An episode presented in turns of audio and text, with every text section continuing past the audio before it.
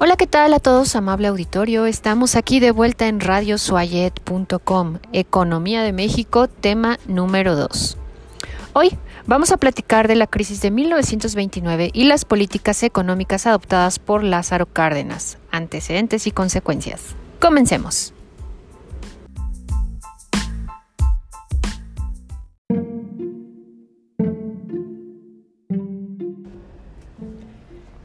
En este comienzo es necesario ubicarnos en el contexto, el cual indiscutiblemente es desde nuestro punto de vista internacional. Comencemos. El crack de 1929 fue la más devastadora caída del mercado de valores en la Bolsa de Nueva York, lo cual, posteriormente, daría como resultado la mayor crisis económica mundial, la Gran Depresión. En el caso de México, debido al modelo multilateral, se provocó una fractura de las relaciones económicas y en la economía interna, ya que, de por sí, enfrentaba los endeudamientos derivados de los periodos de Obregón y Calles, aunado a los reclamos y fuga de inversiones extranjeras debido a la revolución. A nivel internacional, se le conoce como el efecto dominó. En México, en el periodo del porfiriato, se introdujo a México en la carrera del capitalismo y trajo consigo el surgimiento de la bolsa de valores y la adopción del patrón oro, así como el desarrollo ferroviario basado en la inversión extranjera. Pero a todo esto, ¿qué significa bolsa de valores?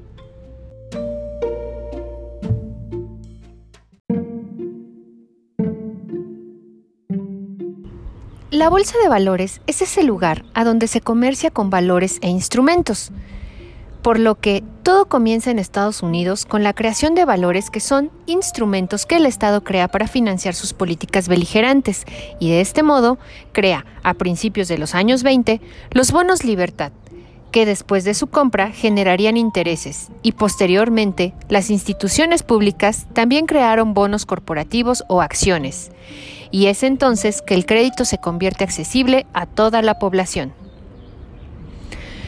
Prácticamente toda la década de los 20 es caracterizada por una bonanza de la oferta y la demanda, es decir, el sueño americano.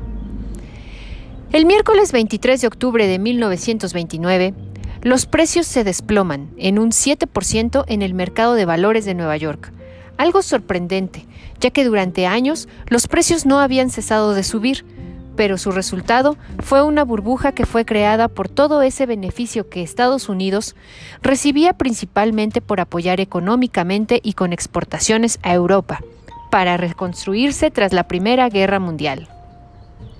Es decir, un exceso de demanda basado principalmente en compra de valores con dinero prestado, inflando el precio real de los valores. Debido a que algunos inversionistas lograron prevenir esta tendencia, las inversiones cambiaron, lo que generó desconfianza y miedo, lo que a su vez provocó que el capital fuese retirado o mesurado, generando un desequilibrio tendiente a la venta. El jueves 24 de octubre de 1929 se desata una locura de venta de acciones y valores, como un pánico por esa ruptura de esa burbuja. No es sino hasta 1933 con la política del New Deal de Franklin Delano Roosevelt, donde mediante la obra pública fomenta el empleo y logra combatir dicha crisis. Mientras tanto, en México, lo descubriremos después de una pausa.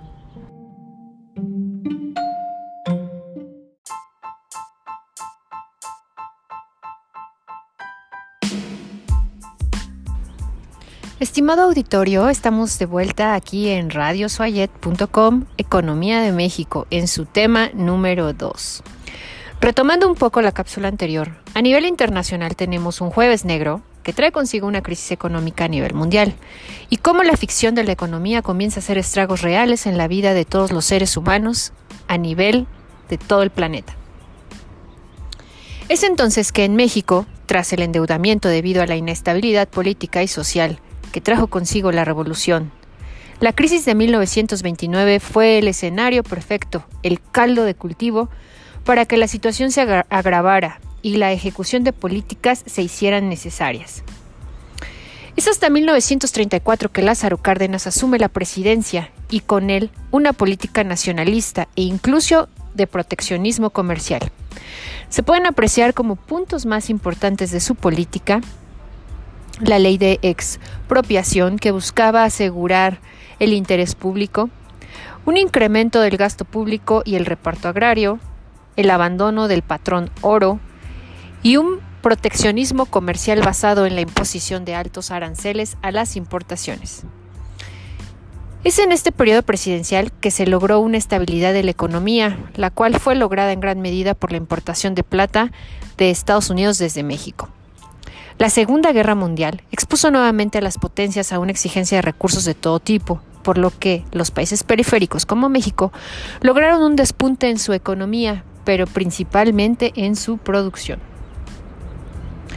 Debido a la expropiación petrolera de 1938, México experimenta nuevamente una fuga de capitales. Sin embargo, la estabilidad y el crecimiento se logran debido a las hábiles acciones del presidente en turno. Antes de terminar esta emisión, quiero mandar un saludo a nuestro radio escucha, el doctor de Ávila Ruiz Sergio, que siempre está pendiente y nos sintoniza. Amable auditorio, no dejen de sintonizarnos en nuestra siguiente emisión. Les habla Miriam Alejandra Pérez Corona. Que pasen un excelente día. Muchísimas gracias.